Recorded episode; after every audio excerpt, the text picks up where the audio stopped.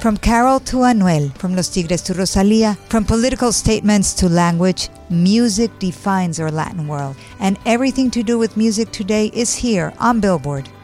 Hi everyone, this is Leila Cobo for Billboard, and welcome to the launch of the new El Factor Latino, the Latin Factor, Billboard's first bilingual podcast celebrating Latin music and culture. This week, join us for conversations with Anuel a year after his release from prison.